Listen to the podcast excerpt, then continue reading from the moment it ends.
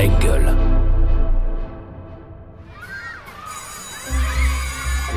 Quand j'étais petite, je voulais être. euh, Ah, quand j'étais petit, je Ah, voulais moi, quand j'étais euh, petite, je voulais petite, faire. euh, Alors je voulais moi quand j'étais petite, Ah bah petit, moi je rêvais voulais d'être- être. j'ai toujours eu envie Alors, petit, de- je voulais être. Bonjour Enrico. Allons, enfants. Est-ce que ces deux mots, vous les avez chantés souvent? Ah oui, surtout au stade. Parce que la politique, moi, ça m'intéresse plus. Ça m'a intéressé à un moment et ça m'a porté préjudice. Je ne veux plus euh, m'occuper de politique. Alors, allons enfants de la patrie, c'est pour l'équipe de France et puis aussi pour Paris Saint-Germain. Voilà. Alors on va commencer, si vous le voulez bien, par le commencement. Ce fameux 11 décembre 1938, à Constantine, en Algérie, c'était un dimanche. Qu'est-ce qu'on vous a raconté d'autre sur le jour de votre naissance?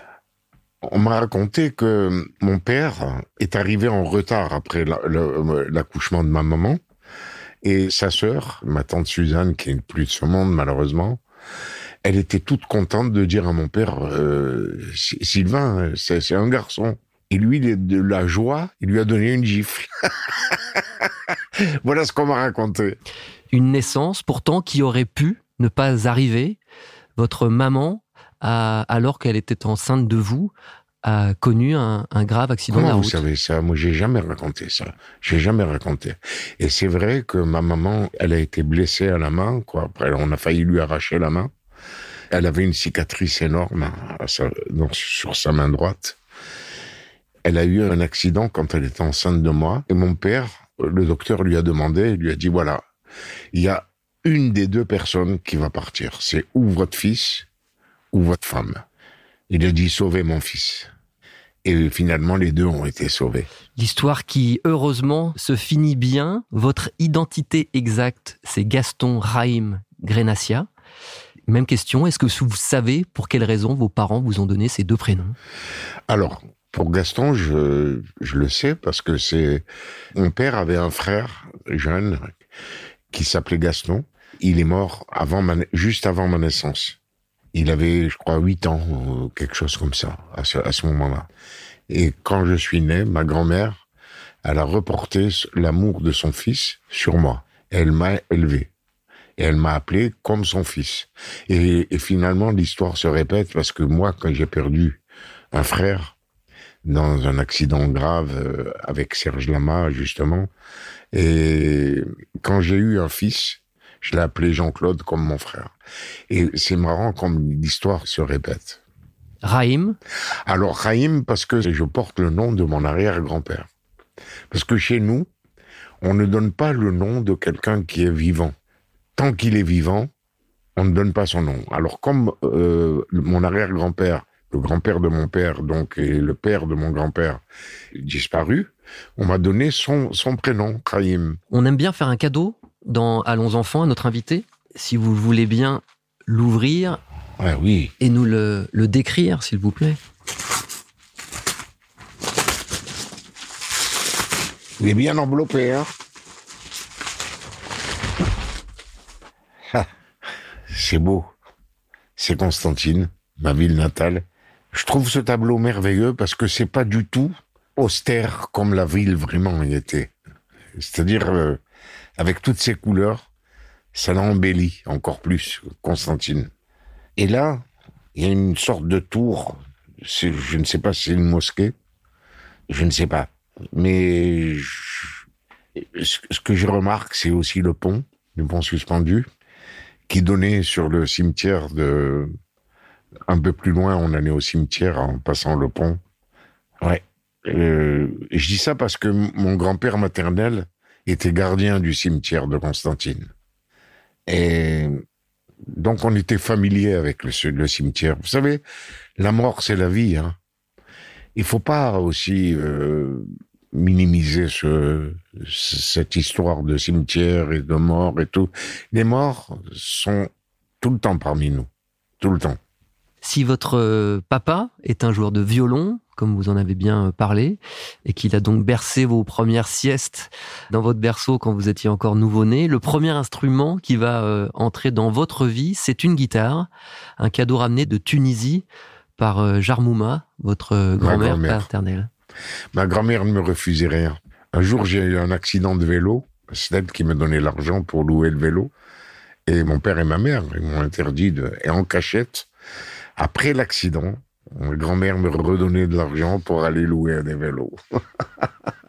en plus de ça, c'est elle qui m'a offert ma première guitare.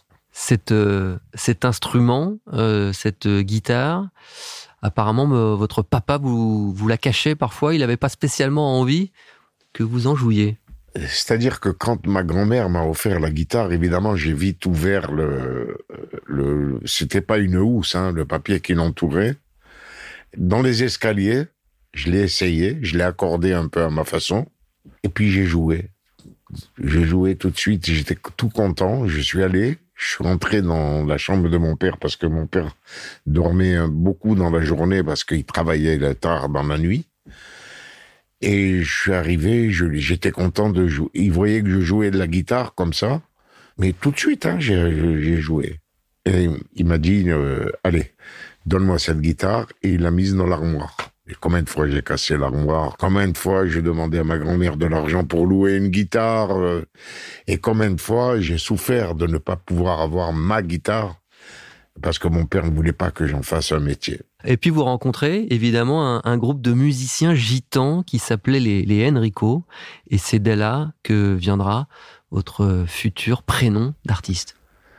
C'est vrai, en dehors de la musique arabo-andalouse, où je jouais de la guitare avec euh, mon beau-père et mon père, je faisais un peu l'école buissonnière parce que je, composais des petites chansons, euh, j'allais aux surprises parties avec les copains du lycée, tout. Je, je pouvais pas m'exprimer dans cette musique. J'arrivais pas à jouer. J'étais trop jeune dans les endroits où on buvait de l'alcool parce que j'étais mineur.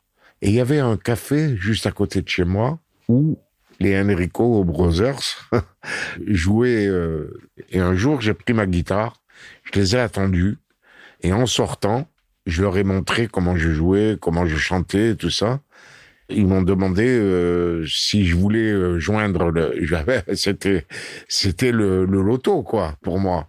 Alors, je suis rentré avec eux et on m'appelait le petit Enrico. Voilà, c'est pour ça. Alors ça, c'est pour le prénom. Mais le nom d'artiste a lui aussi une histoire amusante, puisque lui résulte d'une erreur, entre guillemets, de la secrétaire de la maison de disques, qui avait mal compris votre nom au téléphone, et qui vous rebaptise Macias, alors que vous lui avez dit Nassia, qui est évidemment euh, le raccourci de votre nom, euh, Le raccourci de mon vrai nom. J'ai enlevé le greux parce que le directeur artistique ne se rappelait jamais de mon nom de famille.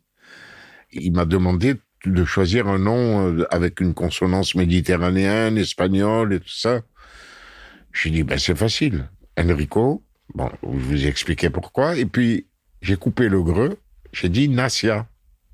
N-A, deux S-I-A. Mais j'ai pas appelé à la secrétaire. J'ai dit Enrico Nassia.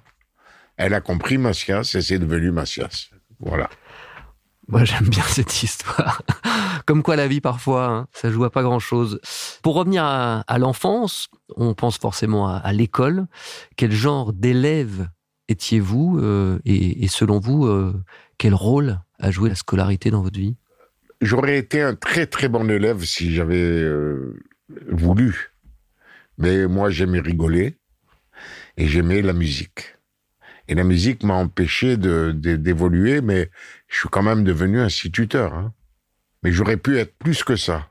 Alors donc, j'arrivais par euh, euh, un peu de travail euh, à m'ajuster par rapport aux autres élèves qui étaient plus brillants que moi. Et voilà, je suis arrivé. Votre euh, vécu, votre type d'exemplarité J'ai été marqué en discutant avec euh, toutes les personnes qu'on a entendues sur votre euh, parcours de vie accidenté, abîmé, et malgré tout, toujours cet instinct de vie qui, qui vous a porté.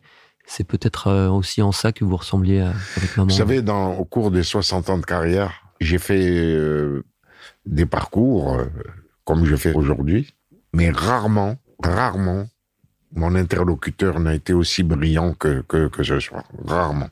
Rarement. Je dis bien rarement. Parce que quand je parle de mes débuts et tout ça, des fois, parfois ça ça me, ça m'agace un peu. Ça me, parce que c'est loin derrière moi. C'est, c'est aussi euh, difficile de retracer ces souvenirs qui ont été douloureux. Et ça redevient douloureux dans oui, oui, au moment où je vous en parle. Mais grâce à vous, je l'ai fait de bon cœur.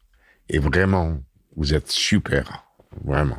Merci beaucoup, Enrico. Et, et on ne pouvait décemment pas se quitter autrement qu'avec un peu de musique. Alors j'ai fait un petit medley de deux chansons euh, de mon grand-père et d'une chanson que j'ai sortie. Donc, donc voilà, j'espère que ça plaira à mon grand-père. J'espère qu'il va pas sauter au plafond. J'allais le long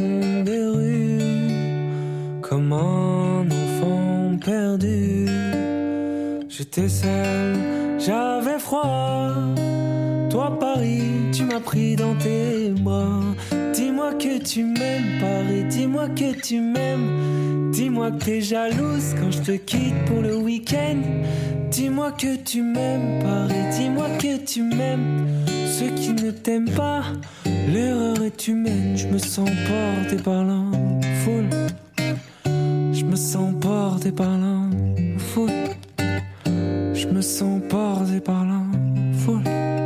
Je me sens porté par là, porté par là. C'est beau, hein Il a du talent. hein. Il a du talent. Je suis fier de lui. Je suis fier. De temps en temps, il est un peu stressé parce que ça, ça n'avance pas aussi vite qu'il le voudrait. Et moi, je lui donne des conseils. Je lui explique que dans ce métier, enfin, c'est pas un métier, c'est dans cette vocation, c'est plus on est patient et plus ça marche. Plus on est avide de réussir et moins ça marche. Alors il a, il a compris, je crois. Merci encore une fois, Enrico. Et puis, allons enfants, chantons, chantons. Très bien. Vous savez, chanter, c'est quelque chose de... Quand tout un peuple chante, par exemple, au stade, en dehors de la barbarie et de- d'autres choses néfastes, mais quand les gens chantent tous ensemble, pour leur équipe, pour le, pour le foot, pour, le- pour un ballon, il n'y a rien de plus beau. Il n'y a rien de plus beau. Et puis quand on chante dans une cathédrale, dans une mosquée ou dans une synagogue, c'est beau aussi. Et vous savez, quand quelqu'un disparaît, il faut chanter. Allons enfants est un podcast Engel présenté par Romain Ballan. Abonnez-vous pour découvrir nos prochains épisodes. Production et réalisation, Raphaël Fruchard. Ingénieur du son, Thomas Gabriel. Coordination de production, Alix Pénichon.